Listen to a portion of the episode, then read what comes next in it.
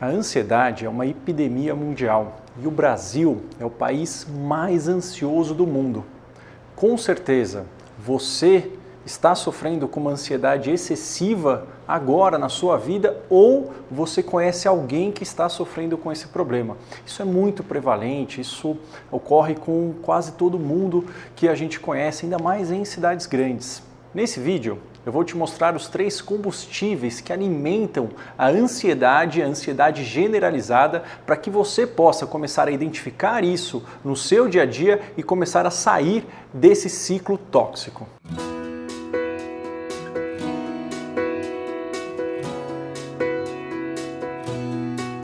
Olá, eu sou Marco Antônio Abud, médico psiquiatra pela Universidade de São Paulo e fundador do canal Saúde da Mente. Bom, para a gente poder relembrar, eu sei que tem vários outros vídeos que eu falo isso, mas assim, a ansiedade, a ansiedade é, comum, ela é um sentimento que todo ser humano tem, é um sentimento que ajuda muito a gente. O que, que é a definição de ansiedade? Ansiedade é uma apreensão desagradável, então a ansiedade ela nunca é gostosa, né? A ansiedade gostosa a gente chama de outra coisa. É uma apreensão desagradável frente a uma ameaça, um perigo futuro mas ele é incerto, a gente não sabe quando ele vai vir, quando ele vai acontecer, mas ele está prestes a acontecer. Um exemplo de ansiedade, uma ansiedade muito básica e normal, é aquele sentimento de tensão num, num, filme de suspense, de terror, antes de vir o susto, né? Então tá lá aquele clima que você sabe que vai vir alguma coisa, que sabe que vai vir o susto, aquela música, só que não vem, você fica naquele estado de constante apreensão. Isso é ansiedade, todos nós temos e ela ajuda a gente a ter uma performance melhor para resolver o problema ou para fugir, escapar dele. Tem nada de errado nisso. Só que em alguns momentos a, a, gente não consegue desligar esse circuito e essa tensão ela fica constante, o dia a dia fica todo muito apreensivo, muito tenso e isso começa aí minando a nossa energia do nosso corpo, da nossa mente e levando a vários sintomas ruins, prejudicando a nossa performance. Eu vou dar um exemplo de uma paciente minha que teve esse quadro para a gente poder ilustrar os três principais combustíveis que alimentam a ansiedade tóxica, a ansiedade generalizada. Essa minha paciente, ela tinha 32 anos e ela sempre tinha sido muito responsável desde a infância. Era uma filha mais velha, tinha dois irmãos e ela sempre muito, muito preocupada, muito focada nos estudos, um pouco tímida, com uma vergonha para falar com as outras pessoas. Só que isso nunca atrapalhou ela até mais ou menos os 32 anos, que foi quando ela veio me procurar.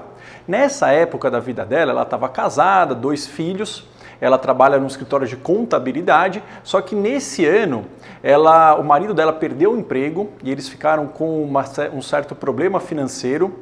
O pai dela ficou doente e teve uma mudança do chefe dela no trabalho. Aconteceu essas três coisas com ela com 32 anos. E aí o que, que ela começou a sentir? Ela começou a sentir um medo muito grande dela perder o emprego. Ela falava, não, não posso perder o emprego de forma nenhuma, porque é, eu preciso ser o sustento da casa até meu marido arrumar um outro emprego. E ela começou a ficar muito tensa para não ser é, demitida, não ser mandada embora. Né? Tinha tido, acho que dois ou três colegas dela que tinham sido mandados embora nesses anos agora da, da crise econômica e ela estava muito tensa ela não pode ser mandada embora. E ela começou a se dedicar no trabalho e, e ela checava duas, três vezes as planilhas que ela fazia, ela começou a pedir é, para que colegas começassem a checar o trabalho dela, ela estava constantemente insegura com o que ela estava fazendo. Isso gerava muito cansaço, ela começou a ter dificuldade de concentração no trabalho, por mais que ela se esforçasse, é, ela começou a aceitar tudo que o chefe pedia para ela. Ou seja, ela não conseguia falar não, mesmo que ela já tivesse sobrecarregada, porque ela tinha medo dele ficar bravo e demitir ela. Então ela aceitava qualquer tipo de tarefa, ela ia pegando responsabilidades. Ela começou a ter problemas para dormir, começou a ter crises de sensação de sufocamento, de palpitação, ela sentia o músculo dela tenso, tinha uma dor aqui no trapézio, né, constantemente, principalmente no final do dia, e começou a ter problemas para começar a dormir. Bom, esse quadro né, ilustra muito bem esses três componentes que eu vou mostrar para vocês agora de uma forma muito simples como que eles funcionam. Bom, então aqui eu ilustrei de uma forma muito esquemática quais são esses três combustíveis da ansiedade generalizada, da ansiedade tóxica, ou seja, quando a ansiedade ela sai de uma coisa produtiva que impulsiona a gente para uma coisa que paralisa, né? Então, essa ansiedade, essa daqui não é a ansiedade normal que todos nós temos, aqui é uma ansiedade que não está bacana, uma ansiedade disfuncional. Tem três componentes, né? Tem pensamentos que alimentam a ansiedade, existem ações que são comportamentos que nós fazemos para tentar aliviar a ansiedade, para evitar que dê algum problema, mas que acabam alimentando mais a ansiedade e existem sensações e sentimentos que fazem parte desse quadro. Mas o que é mais importante, né, a gente entender neste gráfico, não é decorar isso, né, mas é ver essas setas vermelhas aqui, que elas têm dois, dois ladinhos, né? Por quê? Porque pensamentos ansiosos alimentam sensações as sensações alimentam pensamentos, as sensações alimentam ações, as ações fazem com que os pensamentos fiquem mais intensos, com que a gente se sinta mais ansioso. Ou seja, cada um desses componentes vai alimentando um ou outro. Ou seja, eles, eles funcionam como se fosse um ciclo. Só que isso pode ser ruim por um lado, por outro lado, é bom por quê? Porque se a gente começa a enfraquecer, a atacar um desses componentes, todos os outros já começam a melhorar. Então vamos tentar usar esse exemplo que eu dei dessa minha paciente para ver como que esses três combustíveis estavam atuando na vida dela para gerar um quadro de ansiedade generalizada. Então vamos dar uma olhada. então aqui eu coloquei ilustrando quais tipos de pensamentos, ações e sensações estavam acontecendo nesse quadro da minha paciente. É claro que não é só isso, daqui é um exemplo que eu dei para a gente poder entender. Então, ela, devido a tudo isso, é claro que ela já tinha uma predisposição a, a ser um pouco mais ansiosa, mas devido a todos os acontecimentos, começou a surgir esse pensamento: ó, eu não posso errar no trabalho, pois eu serei demitida. Ela estava com muito medo de ser demitida e isso implicar do, da família não ter condições, ela não conseguir é, sustentar a família, o marido dela estava com dificuldades. Então esse pensamento começou a surgir e era difícil é, soltar esse pensamento, era um pensamento recorrente, ele vinha, ele era muito forte. O que que ela começou a sentir, né? Ela começou a sentir uma tensão constante, um cansaço, uma irritabilidade, ela me contou, ela ficava muito impaciente, né, tanto no trabalho, mas ela descontava muito em casa com o marido, depois ela ficava culpada, insônia, tinha dificuldade para começar a dormir, muitas preocupações na mente e sintomas de palpitação, de taquicardia estavam acompanhando ela ao longo do dia que, que ela tinha de ações, né? Então, essas ações, é interessante a gente ver que são ações que nós chamamos de ações de segurança, né? É, comportamentos de segurança, que a gente acha que eles vão ajudar a gente a evitar o problema, ficar menos ansiosos, mas eles alimentam mais. Ó, ela começou a checar várias vezes as planilhas que ela fazia, que já eram planilhas muito trabalhosas. Ela começou a fazer e ficar checando várias vezes.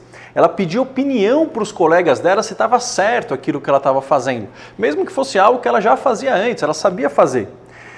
E aí ela tinha uma dificuldade para dizer não. Ou seja, o chefe dela pedia coisas, mesmo que ela tivesse sobrecarregada, ela não conseguia é, dizer não ou de repente sugerir que fosse delegado para outra pessoa ou mesmo delegar as tarefas dela. Ela não, ela queria fazer sozinha.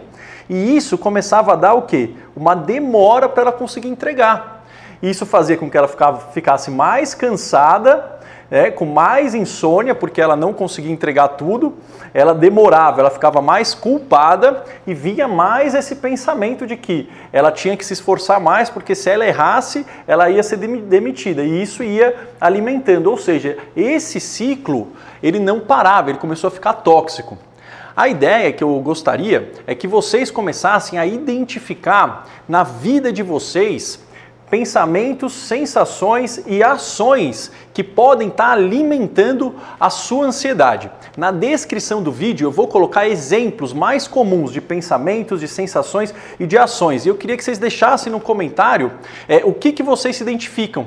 E isso é bacana por quê? Porque a gente começar a prestar atenção, quando a gente para e olha isso, a gente já começa a enfraquecer esse ciclo.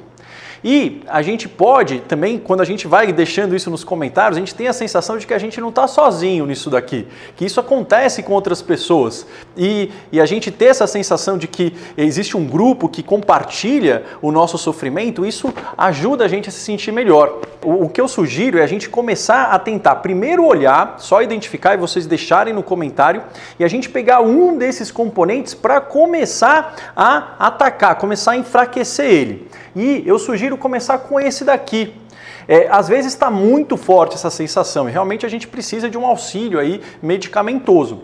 Mas existem muitas técnicas de respiração, técnicas de relaxamento, existem técnicas de mindfulness que podem começar a ajudar é, nesses sintomas. Então, eu sugiro que a gente comece a atacar esses daqui. Por exemplo, a sensação de tensão, de palpitação, fazer técnicas de respiração e relaxamento. Se vocês procurarem no canal, vai estar aqui também na descrição do vídeo. Existem técnicas de respiração e de relaxamento muscular que de contração e relaxamento muscular que eu descrevo passo a passo nesses vídeos que vocês podem começar a colocar em prática a partir de hoje.